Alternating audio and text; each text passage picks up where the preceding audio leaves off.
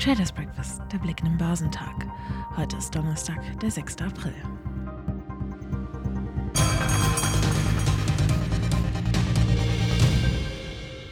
Mittelpunkt stand am Mittwoch vor allem die Stimmung im US-Dienstleistungssektor, die sich im März stärker als erwartet eingetrübt hat.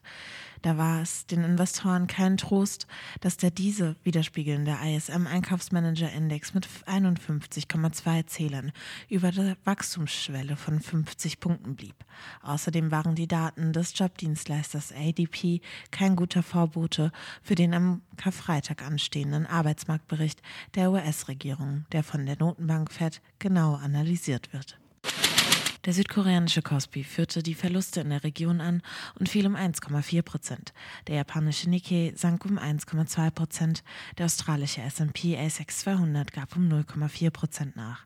Der Hang Seng Index in Hongkong wurde um 0,4 Prozent niedriger gehandelt. Sowohl die australischen als auch die Hongkonger Märkte werden ihre Handelswoche am Donnerstag beenden, da ihre Märkte am Freitag wegen eines Feiertages geschlossen sind. Auf dem chinesischen Festland legten sowohl der Shanghai Composite als auch der Shenzhen Component geringfügig zu. Abgesehen vom Dow Jones Industrial haben die US-Börsen am Mittwoch an die Verluste vom Vortag angeknüpft. Schwache Daten des privaten Jobdienstleisters ADP und die Stimmung im Dienstleistungssektor trugen zu den Konjunktursorgen bei, die neuerdings die Aktienkurse in Schach halten.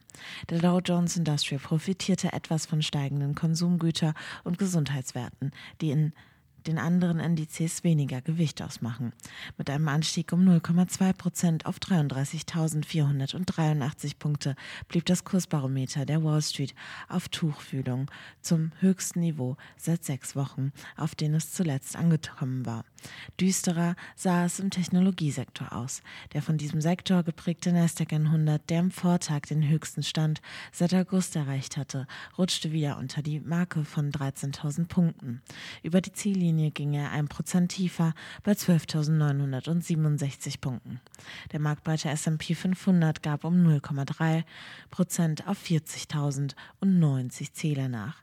Konsumgüterwerte waren allgemein gefragt, wie Kursgewinne von bis zu einem Prozent bei Coca-Cola und Procter Gamble im Dow zeigten.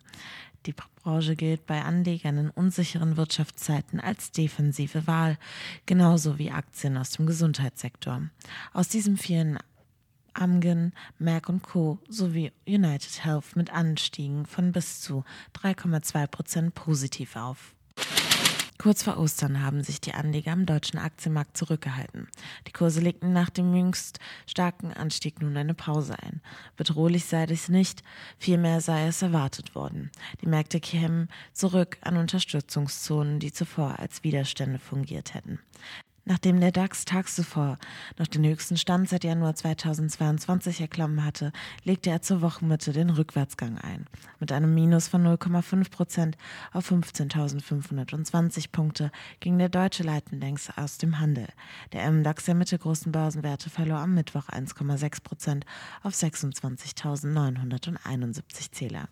Im DAX erreichten die Titel des Konsumgüterherstellers Bayersdorf nach starken Indikationen für das erste Quartal und einem erhöhten Umsatzziel für 2023 ein Rekordhoch und gewannen letztlich 1,6 Prozent.